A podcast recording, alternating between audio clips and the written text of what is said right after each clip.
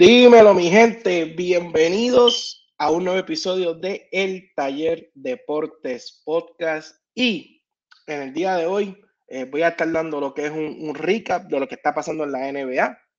Voy a hablar un poquito sobre eh, la ventana que tuvo la selección de Puerto Rico los pasados días y un poquito del BCN también que se está activando y la cosa viene bien fuerte esta temporada también en el BCN. Antes de comenzar, les quiero acordar que Óyeme, este podcast usted lo puede encontrar la versión audio, en donde usualmente el 99% de los que tienen teléfono escuchan podcast, así que no tiene excusa. Puede buscarnos en Google Podcast, así que para los teléfonos Android, ahí tienen Google Podcast, nos puedes encontrar en Apple Podcast para los que tienen iPhone, iPad o cualquier producto Apple. Eh, también nos pueden encontrar en TuneIn, también nos pueden encontrar en Spotify para el que no le guste ninguna de esas aplicaciones. Y también en el Facebook del Taller Deporte Podcast, tanto los lives, cuando usted va de su teléfono, usted va a una de las ventanitas cerca de home por ahí y dice podcast, ahí también puede encontrar estos episodios en versión audio. Eh, se puede suscribir, recibe una notificación cita y ahí usted va en el carro por la mañana para el trabajo, bajando del tapón y escucha, ¿verdad? Estos episodios de aquí, del Taller Deporte Podcast. Eh, también estamos en las redes, además de Facebook, que se lo acabo de decir, como el Taller Deporte Podcast. Estamos en YouTube, así mismito como el Taller Deporte Podcast. También estamos en TikTok haciendo videos, haciendo análisis, algunos los hacemos en inglés también. Allá me pueden encontrar como Cesarín PR, al igual que en Instagram como Cesarín PR, me puede dar follow y también estamos en Twitter como César PR y Cesarín PR. Así que mi gente, eh, sin más preámbulo, vamos a comenzar. Eh, quiero dar un poquito, hablar de NBA. Esto es lo que hay, esto es lo que está caliente. El NBA está, ya estamos en la recta final. Eh, la gran mayoría de los equipos le quedan alrededor de 19, 20 partidos. ya se están cuadrando, ¿verdad? Lo que son los equipos que están seguros en playoffs. algunos jugadores cogiéndose su, su descansito la competencia por el MVP eh, se sigue completando eh, y se sigue aclarando un poco. Así que mi gente, vamos a comenzar. Yo quiero hablar de, varios equipos. Eh, voy a comenzar primero con los Pelicans de New Orleans. uno de los episodios que estábamos discutiendo del trade deadline, yo mencioné, ¿verdad? Que este equipo había, sido uno, había sido uno de los ganadores en el trade deadline. La adquisición de CJ McCollum eh, no sé si muchos eh, lo saben, pero sin McCollum, presidente de la Asociación de Jugadores, eh, es el que sustituyó a Chris Paul. un jugador muy respetado en la liga, un jugador bien profesional. todos sabemos que esta franquicia de los Pelicans siempre tiene problemas por la cuestión del mercado, retener jugadores. Su, su, grupo de dueños casi siempre están enfocados en lo que son los Saints en el equipo de fútbol americano y dejan siempre a los Pelicans a un lado y no le presta mucha atención y mucho esfuerzo. Así que al traer un jugador como, como CJ McCollum, un jugador respetado, un jugador que, que, es profesional y además de todo esto, que es un gran jugador, eh, CJ McCollum, mucha gente se olvida de él, pero un gran anotador, te puede jugar ambas posiciones de guard.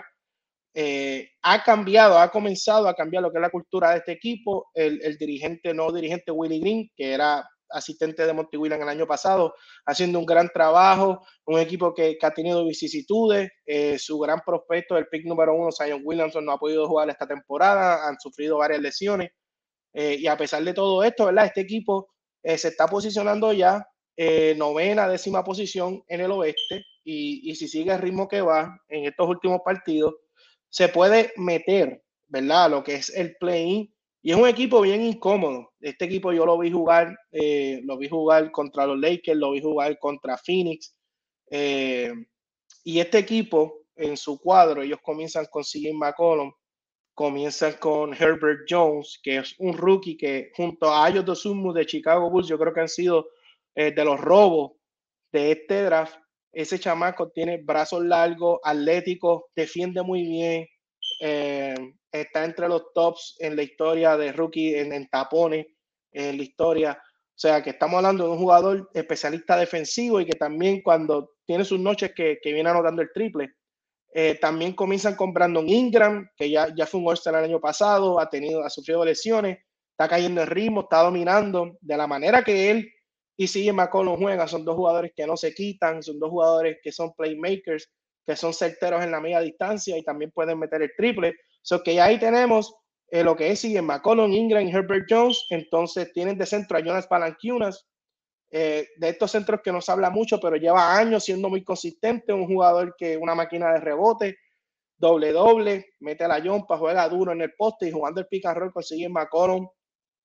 Ha funcionado muy bien esa fórmula y ellos están comenzando en la posición de power forward eh, con el muchacho Hayes, Jackson Hayes. Y ese muchacho usualmente eh, juega centro, pero al ser tan atlético y, poder switchar, Willie Green lo puso estratégicamente de power forward. Y de verdad que eh, el balance que le, da a este equipo defensivamente junto a Herbert Jones, este, este equipo lleva tres victorias al hilo. Eh, desde que llegó McCollum se ha visto jugando mejor. Han perdido partidos contra equipos buenos, pero han dado batalla. Este, o sea que este, este equipo de los Pelicans eh, se está posicionando 10, 9 y, yo creo que eh, para mí van a estar en el play. Es un equipito bien coachado.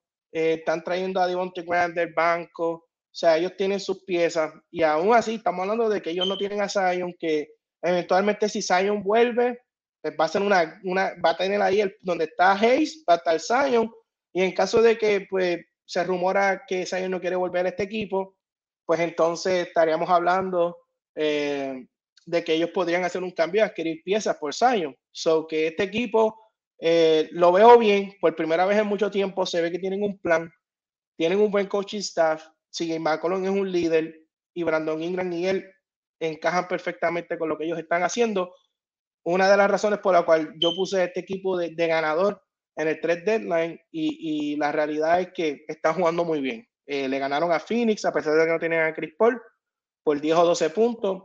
Le ganaron a los Lakers eh, por más de sobre 20 puntos. Eh, o sea, tienen tres victorias al hilo. Están jugando muy bien. ahora voy a seguir con este equipo que yo y puse un post en, en Facebook hace un día uno, o dos días, en el que yo le pregunté a ustedes si los Chicago Bulls son peligrosos una vez lleguen los jugadores que, que, están ausentes por lesión. O sea, cuán peligrosos son los Chicago Bulls cuando Lonzo Ball regrese, cuando Alex Caruso regrese y si no me equivoco estoy leyendo reportes de que Patrick Williams, que fue el pick de primera ronda del año pasado y ha perdido toda la temporada, puede regresar en abril. Es un jugador versátil defensivamente, o sea, automáticamente va a ser el mejor defensor de su equipo, puede guardar varias posiciones. Cuando se enfrenten con equipos que, que, que tengan wins, que, que, sean anotadores, él los puede guardar, especialmente en playoffs. Eh, y la realidad es que para mí este equipo de los Bulls, si esos jugadores regresan al 100%, yo creo que, yo creo que van a ser bastante peligrosos ellos tienen sus dudas, eh, su récord no es muy favorable, son bien pocos los equipos de, los que están en el top de las conferencias a los que ellos le han ganado. Su récord es un récord perdedor contra estos equipos, pero volvemos. Ellos han tenido que usar mucho a Kobe White, han tenido que usar mucho a Ayo Dosumu, Javonte Green, que ha sido una gran sorpresa para ellos. También lo han tenido que usar mucho. So, estamos hablando que estos son jugadores que a la hora de la verdad, cuando este equipo esté completo, su rol no va a ser igual de protagónico que es ahora. Y estamos hablando de que en juegos grandes, Chicago en muchos de esos juegos no ha tenido a todo su equipo completo. Así que para mí es un equipo bien peligroso, especialmente Lonzo Ball y Alex Caruso, porque son jugadores que, que defensivamente estaban haciendo el trabajo. Lonzo es un jugador que te abre la cancha. Entonces tú, tú moverías a Dosumu y a Kobe White del banco y tú tendrías esos dos jugadores que han promediado 12, 13, 14 puntos consistentemente en el cuadro, jugando en contra de los bancos de los otros equipos, a diferencia de estar jugando en contra de, los cuadros regulares. Tienes además de Rosan, que definitivamente tiene que ser un candidato MVP, top 5, top 6. Mucha gente lo tiene hasta top 3. Eh, tienes a Zach Lavin, consistente con sus 20, 25 puntos por juego. Y tienes a Nikola Vucevic, que cuando se le pide, eh, es la primera opción y hace el trabajo y cuando está todo el equipo en conjunto, pues él sabe cómo sacrifica su juego sin, sin pelear, sin discutir. Así que para mí que este equipo de Chicago es bien peligroso, especialmente con, con Lonzo, Caruso de vuelta al 100% y si Patrick Williams vienen a abrir, como se está mencionando, la versatilidad defensiva que va a tener este equipo, donde tú puedes tener a Patrick Williams y a Javonte Green alternando, que son dos jugadores defensivos. Tienes a Alonso, a Caruso, a Dosumu, que son jugadores defensivos también. Yo creo que, lo que este equipo le ha pasado pues, va a ser una bendición el que Dosumu, Kobe White y Javonte Green hayan tenido estos reps, como se dice, porque a la hora de la verdad estos van a ser los jugadores de un rol un poco menor, pero van a tener la confianza y yo creo que van a hacer el trabajo. Son un equipo bien peligroso en la conferencia del Este. Ahora vamos aquí, próximo equipo que quiero hablar un poco, eh, los Lakers de Los Ángeles. Wow, es increíble. Eh, eh, los que me siguen y me conocen, puse un video en TikTok. Steven A. Smith expresó efusivamente que LeBron era que no merecía ser abuchado por Los Ángeles o criticado. Y yo en el video básicamente le, le explico a ustedes que yo personalmente no soy el tipo de fanático que me gusta buchar a mi equipo. O sea, yo soy fanático de Phoenix y llevamos muchos años que, que no nos salen las cosas bien hasta estos últimos dos años. So, estaría yo entonces abuchando el equipo todos los años. Pero óyeme, se los expliqué. Este equipo, este, estos fanáticos que están acostumbrados a épocas como la de Showtime Lakers que ganaron 3, 4, 5 campeonatos, James Worthy, Magic Johnson, eh, Karim Abdul-Jabbar, tuvieron un tripit en, los tiempos de Shaq y Kobe, de los dúos más imponentes en la historia del NBA. Eh, después Kobe más adelante, siendo la primera opción con, con Pau Gasol de, de, de coestrella, ganaron dos campeonatos más. Y pues ahora mismo LeBron lleva cuatro años en este equipo. Y después del primer año cambiaron a Alonso Ball, cambiaron a Ingram, cambiaron a Josh Hart, cambiaron a todos estos jugadores ellos ganan en, el bobo, pero después en el tercer año ellos se eliminan en primera ronda con Phoenix y cambian el equipo de nuevo completo, salen de Schroeder, salen de Kuzma, salen de Caldwell Popes, dejan ir a Caruso, salen de Harrell y reestructuran el equipo de nuevo. Y ahora este año, el año pasado se van en primera ronda sin ni siquiera ganar una serie. Este año eh, están noveno, décimo. O sea, tendrían que ganar dos juegos de play para después enfrentarse con el Steve Affini, que han sido consistentemente a través de todo el año los mejores dos equipos de la liga. Eh, o sea que en tres de los cuatro años, este equipo de los Lakers a un año no entra a playoff y los, un año no se sabe qué va a pasar en el play este. O sea, ellos no han tenido nada de éxito y no ha sido de que, o balanceado, de que llegaron cuarto, quinto, no, estamos hablando de que no entraron, estamos hablando de que tuvieron que jugar play-in, estamos hablando de que este año probablemente tienen que ganar dos juegos en el play-in para entrar a playoff. Y entonces el único año que ellos hicieron algo fue el año de, de del Bobo, pero adivine usted o analice usted quiénes, quiénes no estaban en el Bobo con ellos. Los fanáticos, son los fanáticos de los Lakers desde que LeBron ha llegado desde que LeBron llegó a los Lakers, ellos no han tenido ese, esa pasión de estar en la cancha y celebrar con ellos lo que es ganar serie. O sea, cuando los fanáticos han estado presentes, desde que LeBron llegó, los Lakers han ganado cero series de playoff. Un año no entraban a playoff. No han tenido cancha local. Y han ganado cero series de playoff. Pero oye, pues que los fanáticos no tuvieron en el bobo. La realidad es que no se le quita felicidades por el campeonato, pero los fanáticos no estuvieron ahí.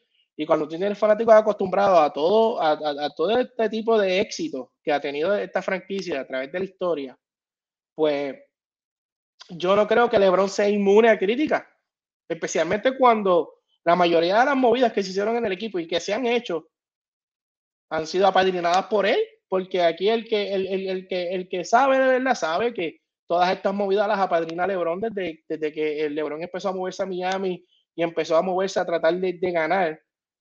Muchas de las movidas que hacen los equipos son por él. Entonces, no es lo mismo yo tener un jugador común y corriente y yo decir, caramba, pero quizás este jugador no merece la culpa tanto. Eh, porque es que en verdad no tiene voz y voto en lo que se hace aquí.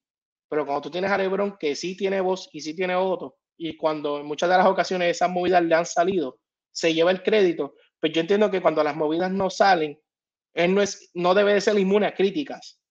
Y si ellos quieren expresar su abucheo, pues que lo expresen, especialmente una franquicia como la de los Lakers y especialmente como están el desempeño. O sea, uno, una, una victoria y seis derrotas en los últimos siete juegos. El body language del equipo es pésimo. Eh, yo entiendo que no se le puede echar la culpa a Frank Vogel, pero tampoco podemos alabarlo porque es que Frank Vogel, los ajustes que ha hecho han sido malísimos. O sea, tienen un roster que no encaja y entonces Frank Vogel las movidas que está haciendo tampoco son como que lógicas. So que en, un como conjunto, body language, eh, la defensa, no, no hay comunicación. O sea, este equipo es lamentablemente un desastre y tiene, tendría que ocurrir un milagro ¿verdad? Para que ellos, qué sé yo, este, cojan un rally, vayan a play y se crucen con un equipo y, y, a lo mejor ese equipo tiene a alguien lesionado. Eso sería lo único que salvaría la temporada de los Lakers, pero como se ven las cosas, ahora mismo ellos tendrían que jugar contra el equipo que ya yo le hablé, los Pelicans. Eh, y está complicada la cosa porque yo creo que los Pelicans, los Pelicans pueden ganar a los Lakers cualquier día ahora mismo, por, por cómo machean. Pero uno y seis los últimos siete partidos, los Lakers están décimos tienen, yo creo que la suerte de que Portland eh, se está yendo a, más a un rebuilding para con Lila el año que viene, para coger un mejor pick, y San Antonio es el otro equipo y está como a tres o cuatro juegos, pero si los Lakers bajan a décimo lugar, porque ya está cerca los Pelicans, va a ser complicado, o sea, tienen que ganar dos juegos en la carretera para entrar a playoff. Y para entrar al octavo y enfrentarte probablemente a Phoenix o, o Golden State si Phoenix baja. Así que complicada la cosa. Hablando de Phoenix, dos y dos dos victorias, dos derrotas desde que Cipitri eh, se lastimó, tuvo la fractura o la lesión en su dedo pulgar de la mano derecha. Eh, en la noche de ayer, eh, Booker estuvo fuera. El equipo sacó una victoria, ¿verdad? Por 30 puntos sin Cipitri ni Booker. Booker está ahora en el protocolo de COVID, so, eso siempre ha sido como que una, no hay algo que está set, so, puede perder maybe de tres juegos hasta cinco o seis juegos no se sabe. La cuarentena son cinco días y no tiene síntomas, así que vamos a ver cómo funciona eso.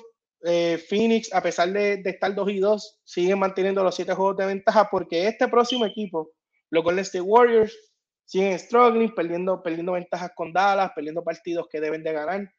Este, óyeme, cuando estábamos en el episodio del 3 Deadline, así mismo como yo di a New Orleans como uno de los ganadores, yo di a los Warriors como uno de los perdedores porque Ahora mismo Weisman, llevamos dos meses con la historia de que Weisman, Weisman vuelve en dos semanas, Weisman vuelve en seis juegos, Weisman vuelve aquí, Weisman vuelve allá y Weisman no acaba de volver. Ya quedan 19, 20 juegos. ¿Cómo se va a integrar Weisman a este equipo quedando 15, 20 partidos y, de qué manera Weisman puede ser eh, un factor? No sé, no ha jugado todo el año, eso es bien complicado. Eso es más fácil en el papel que, que, la realidad. Eh, y especialmente yo los di perdedores por, especialmente en la pintura. O sea, este equipo en la pintura está bien finito. O sea, ellos tienen a Looney. Looney en cualquier otro equipo del NBA, yo creo que de los restantes 29 equipos, yo creo que en el 70, en el 80, hasta en el 90% de esos equipos no es cuadro, donde el único es cuadro es ahí. Ha hecho un trabajo decente para las capacidades que él tiene como jugador, pero cuando tu jugador más alto y de quien tú dependerías sería Looney, en cuestión de una serie, un macho que tú tengas con, con Denver o equipos así, porque tu, tu, tu, cuadro preferido es con Draymond Green de centro, que es otro problema, Draymond Green lesionado. Y como han dicho muchos outlets, eh, estas lesiones de la espalda son complicadas, no es algo que tú te recuperas de la nada y empiezas a jugar, o sea, a veces son lesiones que se supone que te tomen dos meses y te toman cuatro, simplemente porque la espalda es una, un área bien delicada. Entonces estamos hablando de un equipo que en la pintura es negativo. O sea, Subach los mató. Y, y, y, tienen problemas, especialmente en la pintura, eh, porque Jellica no guardia a nadie. Entonces estamos hablando de que ellos están poniendo, como dicen, todos los huevitos en una canasta y es en la canasta de Weisman. Y Weisman es un jugador de segundo año. A los hombres grandes le toma tiempo ajustarse a la velocidad del juego y ajustarse a, especialmente defensivamente a las rotaciones y a los switch. A los hombres grandes usualmente le toma un poco más que a los Gares, históricamente el NBA. Y estamos hablando que Wiseman solamente tiene el año de rookie, que no fue muy bueno, que Steve hasta en un momento lo sentó, lo trajo del banco, creo que hubo una suspensión interna, etcétera, en fin. O sea, él no tuvo un buen año de rookie y este año no ha jugado. O sea, si ellos están dependiendo 100% eh, de lo que Weissman pueda aportar, se están arriesgando a poder coger un offset o, no llegar a donde ellos proyectan llegar. Continuamos con los Utah Jazz, para mí el equipo más caliente ahora mismo en la liga. Eh, tiene récord de 9 y 1 en los últimos 10 partidos. Eh, este equipo por fin, se, este, las piezas importantes ya están saliendo de lesiones, eh, están haciendo sus ajustes. Donovan Mitchell está ya cayendo en ritmo nuevamente, metiendo 25, 30 puntos. Este, Mike Conley se ve muy sano.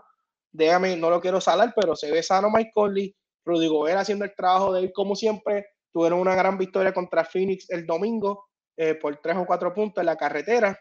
Y este equipo 9 y 1, los últimos 10 partidos, eh, lo, más, seguro quieren hacer un run para tratar de meterse en tercer lugar. Ellos están ahora mismo dos o tres partidos de, de, lo que es Golden State y Memphis que están batallándose. Así que este equipito de Utah eh, jugando bastante bien. 9 y 1 en los últimos 10 partidos. Continuamos con Memphis que están tocándole, pisándole los talones a, los Struggling Warriors que acabo de hablar. Eh, simple y sencillamente ya Morán, desde que se fue el All-Star Break en tres o cuatro partidos, está promediando 39 puntos, con 6 rebotes, 3 asistencias, está tirando 53% de campo y sobre 50% de 3. O sea que ya Morán eh, vino de este All-Star Break, en, en dos juegos ha metido más de 40 puntos, está imparable. Yo entiendo que debe de estar más arriba en las conversaciones de MVP de lo que lo tienen ahora mismo. Eh, y este equipo ya está al lado de Golden State. La realidad es que este es un equipo completo, un equipo joven. Estos equipos jóvenes usualmente, ellos no tienen esa experimentación en los playoffs, pero esos equipos jóvenes no le tienen miedo a nadie, no respetan a nadie. Ellos van a jugar duro contra quien sea. Eh, la química de ese equipo está a otro nivel. Eh, y si ellos logran llevarse ese segundo lugar en la conferencia, va a ser demasiado increíble para ellos tener cancha local como un equipo joven en dos series de las tres que probablemente puedan tener. Están ahí, un equipo, este equipo está sumamente caliente también, sus piezas están encajando, el, coaching staff haciendo un trabajo demasiado.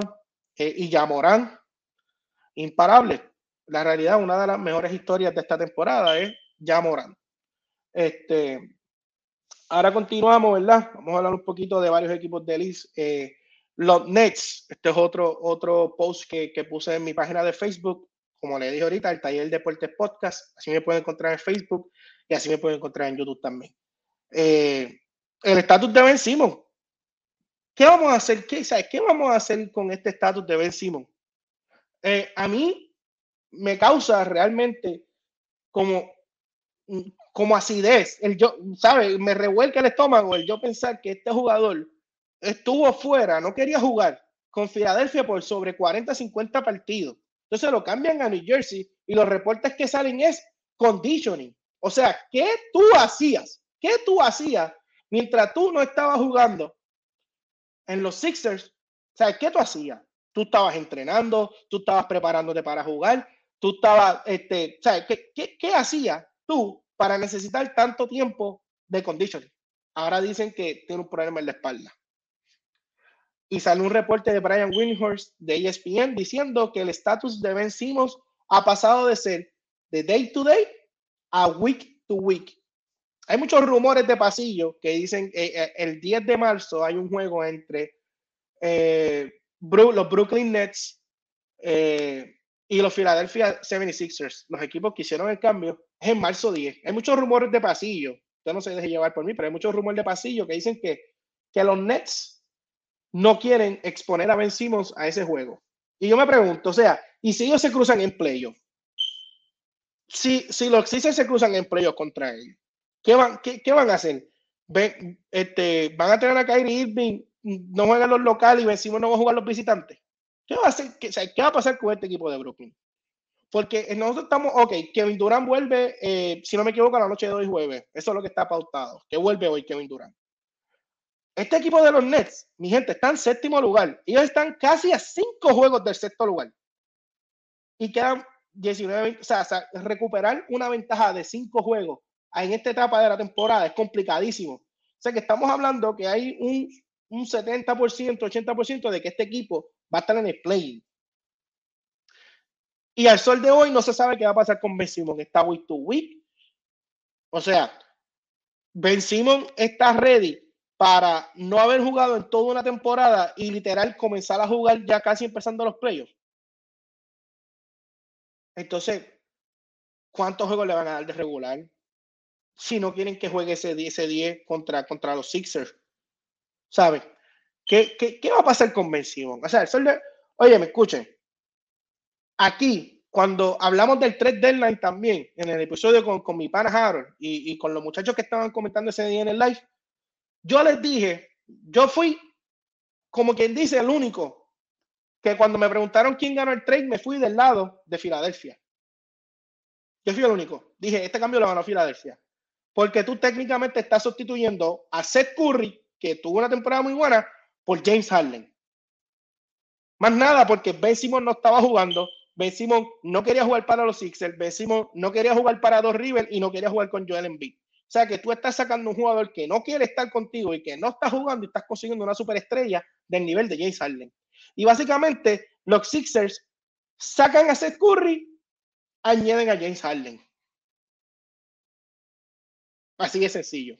Entonces tú vas a los Nets.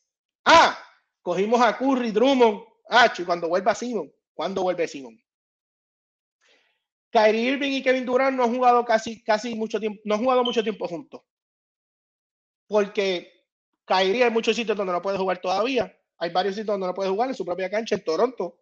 No puede jugar. Más ha tenido su lesioncita por aquí y allá. Kevin Durant está lastimado hasta hoy. O sea que Kevin Durant y Kyrie Irving no han jugado mucho tiempo juntos. Seth Curry acaba de llegar a ese equipo. Hace como cuatro o cinco juegos. Y Ben Simmons no ha jugado.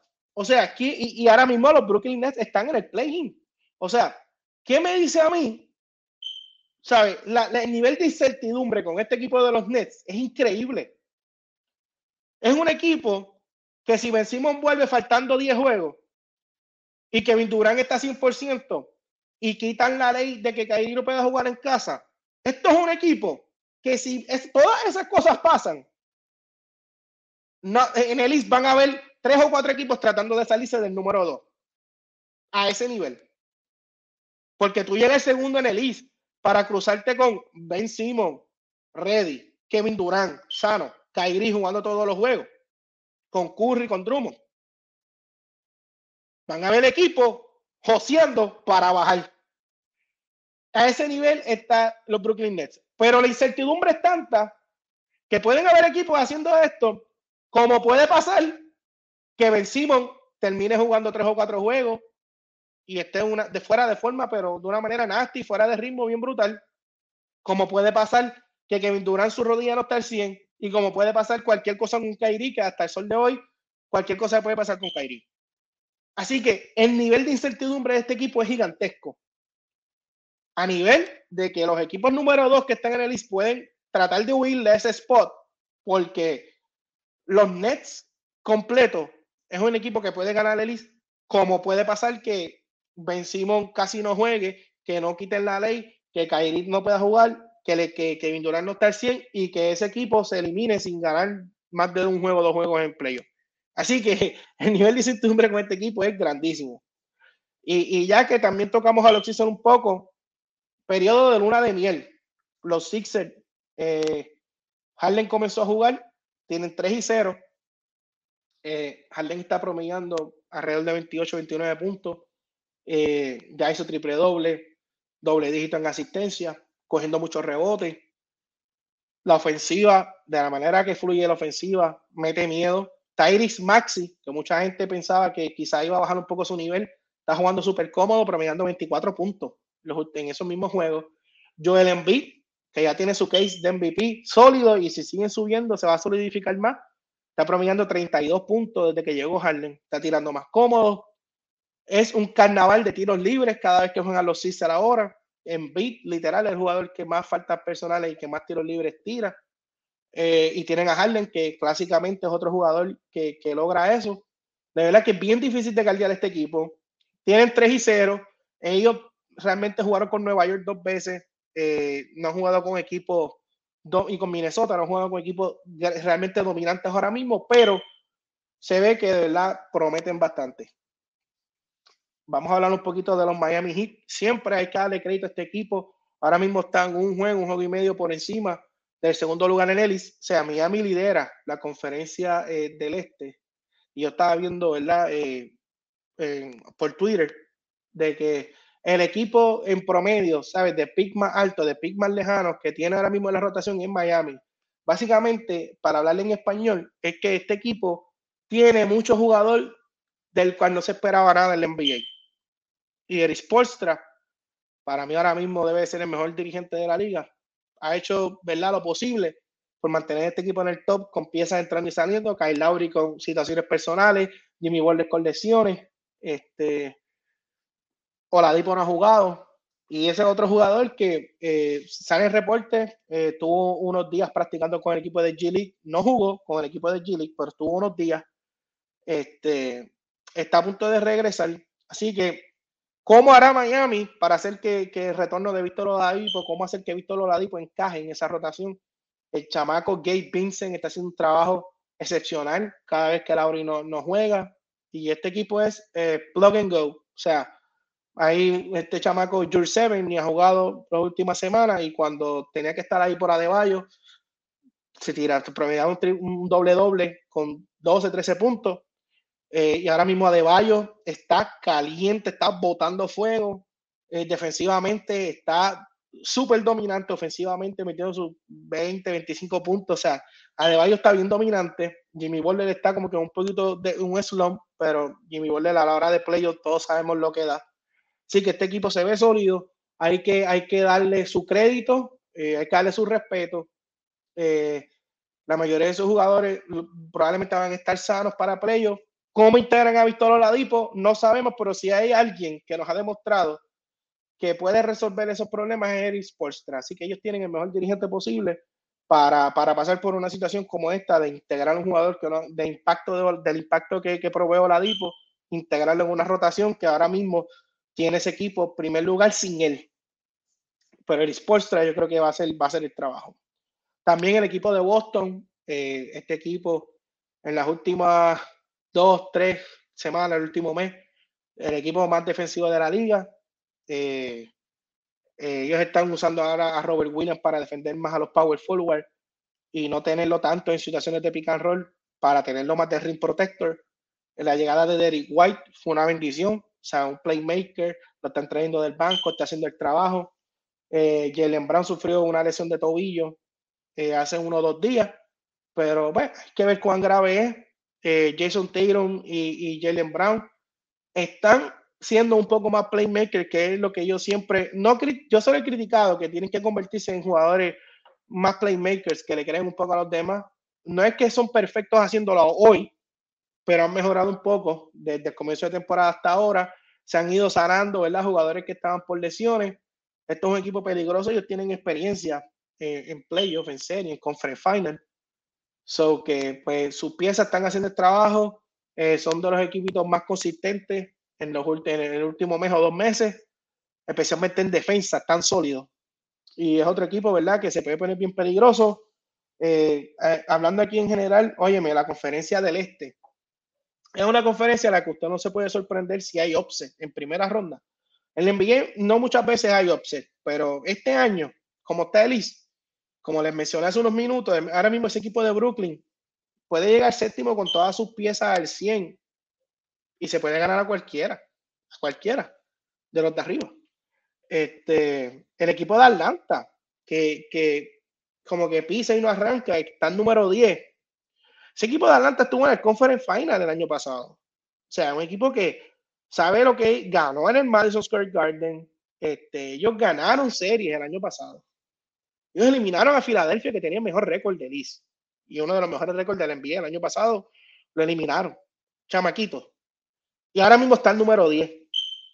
Y si ese equipo, de alguna manera, logra subir y entrar al octavo, el que esté primero, no es una serie fácil contra Atlanta, contra Trey Young, contra John Collins, que ahora mismo está un poco lastimado, contra Capel en la pintura, Boganovic que está metiendo el balón, Hunter, Calinari, veterano. Ese equipo no es fácil encontrárselo si llegan octavo en una serie. Eh, los Hornets es otro equipo en el East. Eh, lamentablemente, mientras ellos han tenido a Hayward, el año pasado estaban top 6, este año estaban por ahí también, pero lamentablemente las lesiones de Hayward han afectado a este equipo muchísimo porque Hayward es un segundo playmaker para la Melo. O sea, cuando Melo es tu main playmaker y tú no tienes a más nadie fuera de él, porque Bridges depende mucho de otro, pues, está jugando excepcional, brutal, una gran temporada, su career year, pero ellos no tienen playmaker como tal. O sea, sus backup point no son tan eficientes, so ellos dependen mucho del playmaking de Hayward también, y es la pieza que falta, es el eslabón que le falta a ese equipo,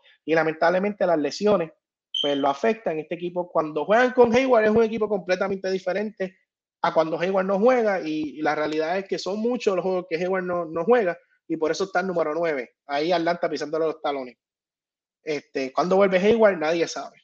Eh, esta conferencia del Este, mi gente, no se sorprendan eh, si hay offset este, en primera ronda. Toronto es un equipo que cuando tiene todas sus piezas es bien incómodo, o sea, no, no tan incómodo como, yo, como para robarse una serie, o bueno, pero, pero son bien incómodos. O sea, cuando tú tienes a Fred Van Vliet, que ahora mismo está un poquito lastimado, tú tienes a OG Anunobi, tú tienes a Scotty Barnes, que está teniendo una gran temporada como rookie, este, tú tienes a, a, Pascal Siakam, que tuvo un momento, ahora bajó un poco, se enfrió un poco, pero tuvo como un mes y medio que estuvo masacrando a todos los equipos. Este, tú tienes a Gary Trent, que está jugando muy bien. O sea, este equipito también le puede hacer pasar un dolor de cabeza a cualquiera de los de arriba. Y ni se diga Cleveland, eh, con su trío de, Garland, Allen, Mobley. Eh, o sea, esta conferencia del Este puede haber offset en cualquier lado y, realmente del primer lugar al quinto hay menos de cinco juegos de ventaja. Así que todo esto puede cambiar. Eh, lo que sí es que ahora mismo Brooklyn está a cinco juegos del sexto lugar que Boston. So que Brooklyn probablemente lo veamos en el plane. Sucio difícil si este equipo está completo en el plane. Las cosas se puede, se puede alterar mucho. Eh, no hay mucho que hablar de los Knicks. Eh, ese equipo ha decepcionado este año. Este, al igual que pues Portland con su rebuilding y Oklahoma y Houston, de esos equipos no vale la pena ni hablar ahora mismo. La conferencia del Este hay que ver, ahora que Phoenix va a estar sin Booker unos cuantos partidos y sin Chris Paul, hay que ver si equipos como Memphis o Golden State podrían bajar la ventaja en ese primer lugar. Este, especialmente sabiendo que Chris Paul si regresa probablemente va a ser, qué sé yo, por los últimos 3, 4, 5 partidos para caer en el ritmo. Hay que ver, quedan 19 juegos, ventajas de 7 juegos, tiene que literalmente un equipo caerse, o sea, tiene que literalmente caerse y Fin es un equipo que juega un, que juega un sistema eh, y que es un equipo consistente, un equipo que, que, que juega a algo. Eh, y yo creo que aunque ellos van a sufrir la, al no tener a Booker y a CP3, especialmente a CP3, eh, como el líder que es y el gran playmaker que es, yo creo que van a poder sostener la primera posición. Eso es uno de los temas que está por verse. Eh, lo demás, Memphis, si llega a segundo lugar, pues plus para ellos. Tener dos series y tener cancha local en dos series siendo un equipo joven en su primer round con un equipo consistente y, slash casi contendor, pues sería grande para ellos tener cancha local en caso de, que tuvieran algún séptimo partido de las primeras dos series. Oye, mi gente, hablando un poco, ¿verdad?, de lo que es la selección nacional, este, tuvimos un partido contra Estados Unidos donde yo creo que la primera mitad estuvimos ganando a veces en el partido hasta por 6, 7 puntos. Y yo escribí en uno de los chats, wow, qué lindo estamos jugando, mi gente. Como siempre hago, desde que lo dije, empezó el downfall. Empezaron a caer la segunda mitad inconsistente, eh, se nos cerraron, nos ganaron por 20 puntos. Oye, cabe recalcar, o sea, Puerto Rico siempre ha tenido problemas con estos equipos de USA en las ventanas, desde que las ventanas existen. O sea, seamos realistas. Eh, yo creo que si le hemos ganado uno o dos partidos es mucho en varios años eh, al equipo de USA. No importa lo que ellos lleven, ellos también, Estados Unidos, ha logrado establecer una plataforma donde tiene jugadores que, que están ahí, ahí, con regresar al NBA o veteranos que maybe llevan fuera del NBA unos años y hacen un mix con jugadores de G-League y hacen un mix con jugadores de, de, colegial que quizás no fueron drafteados y ellos siempre buscan la manera de cómo llevar un equipito que, que vaya a competir a ese nivel. So, no se equivoque con Estados Unidos, tampoco podemos usar ese juego para, para, como barómetro, porque eh, la selección, desde que comenzaron la cuestión de los ciclos, se nos ha hecho bien difícil ganar a Estados Unidos, a pesar de que ellos quizás no tienen algún jugador que esté activo en el NBA en ese momento. Eh, Estados Unidos nos ganó por 20 puntos o más, nos ganaron, nos sacaron una longa. Este, después, eh, contra Cuba, eh, estábamos bien bajitos. de por sí el equipo estaba bajito. y Maer Romero no pudo jugar ese juego. Ese juego tuvimos que, como, como se dice en el GOT por ahí, callejero, tuvimos que parirlo este, pero pues Puerto Rico siempre caemos en el uno contra uno, en el one on one, en el isolation. Siempre caemos en eso. E, ese es el estilo de Gary Brown. Eh, y pues, y, tampoco es como que sea un, un, point guard de, de, crearle a otro de correr un sistema. So que hay que ver, Nelson Colón estuvo en una entrevista hace poco eh, con mis panas eh, del debate TV y, estaba ahí mi pana. Óyeme, y él habló del, gran problema que hay eh, de, llevar que estos equipos tengan continuidad, de que es difícil llevar un mismo equipo a las ventanas, de lo de las categorías menores. Óyeme, yo tengo que decir una cosa. La realidad es que Puerto Rico tiene, la Federación de Puerto Rico de Baloncesto sí, tiene que seguir, tiene, o sea, tiene que mejorar bastante. O sea, todos los equipos de América Latina y, todos estos equipos que han entrado de las ventanas, todos tenemos las mismas desventajas. Todos, porque todos tenemos jugadores en Europa, tenemos jugadores que no pueden ir, tenemos jugadores que se lastiman, tenemos jugadores que quizás esa ventana no le conviene ir porque no va a ser un showcase bueno para ellos. Tenemos jugadores de college que no pueden ir todos, todos los países de América que son, que estamos más o menos al mismo nivel de nosotros en baloncesto, sufrimos los mismos problemas. Entonces, ¿por qué esos problemas se reflejan más en Puerto Rico que en otros lugares? Eso es lo que tenemos que evaluar. Y yo creo que aquí, en uno de los puntos más importantes, para mí no es el hecho de que nos podamos llevar los mismos jugadores a todas las ventanas. Para mí ese no es el hecho. Aquí el hecho grande es cómo nosotros en las categorías menores en los equipos este, que van en los sub-17, estos chamaquitos desde que van subiendo de la selección de 13, 14, 15, 16 años hasta, hasta edades de colegio, hasta edades de college y high school y todo eso.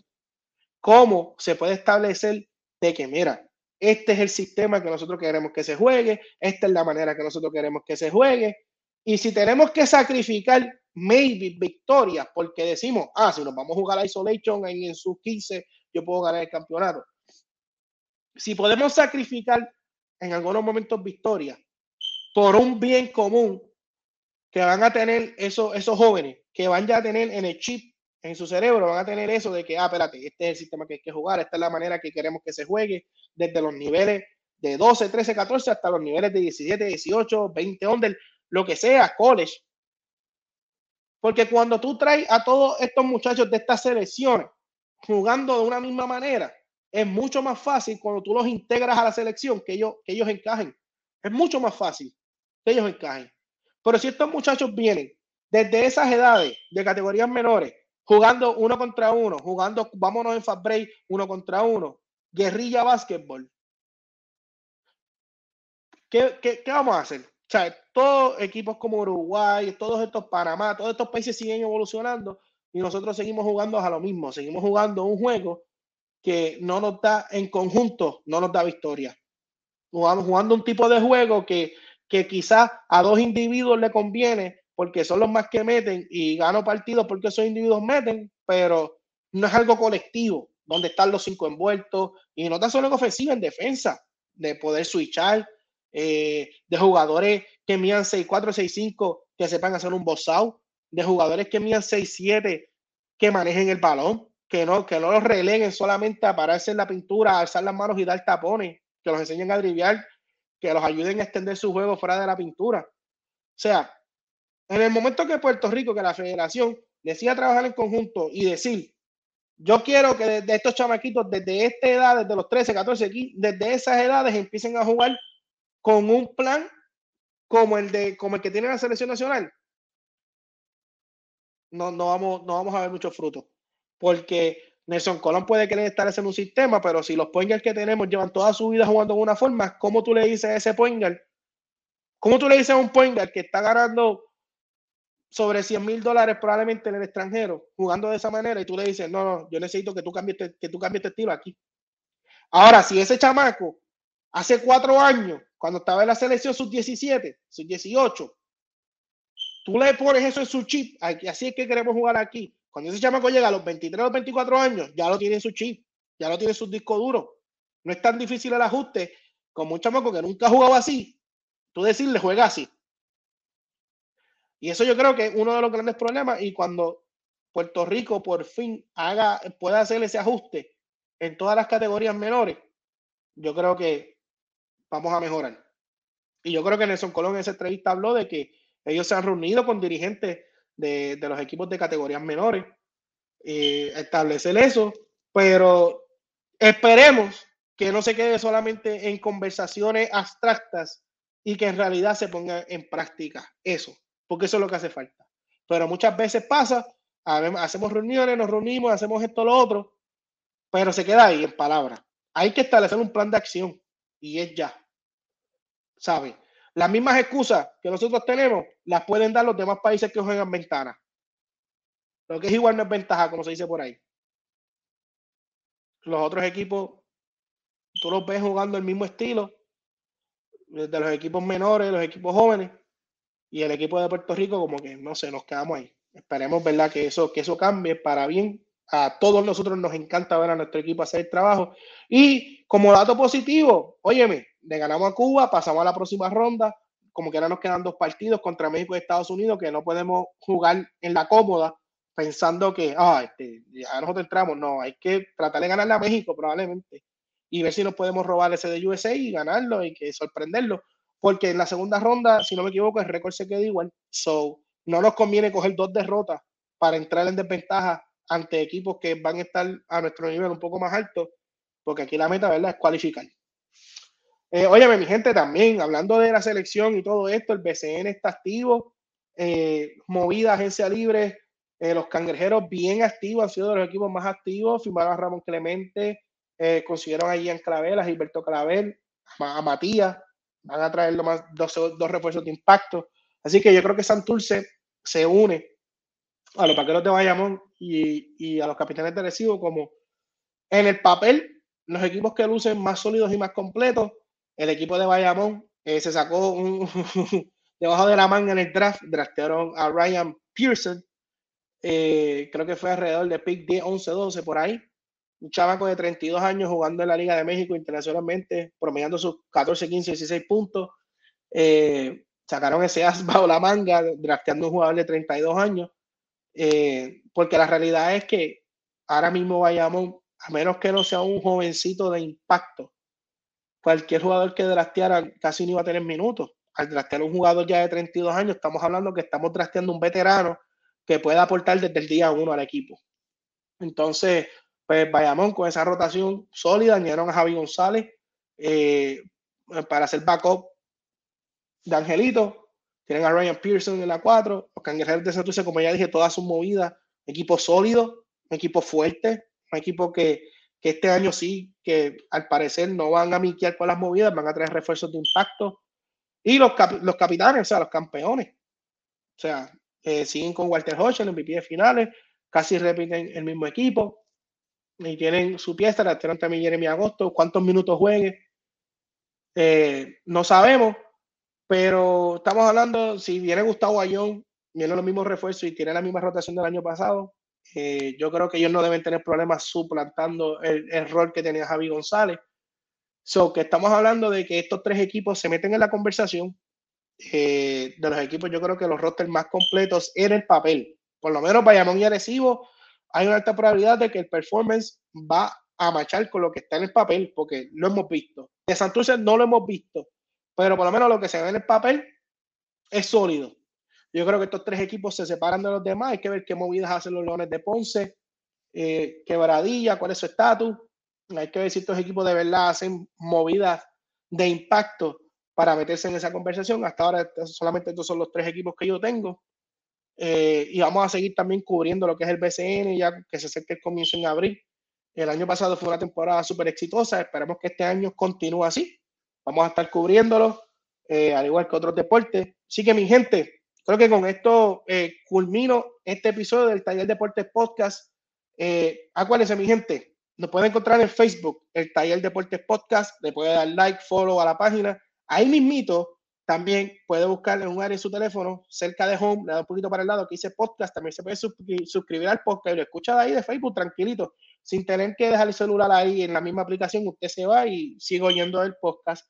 Así mismo lo puede encontrar en YouTube eh, como el Taller Deportes Podcast. Ahí estamos poniendo clips, estamos poniendo shorts, estamos haciendo análisis breves eh, sobre diferentes equipos, jugadores, etcétera.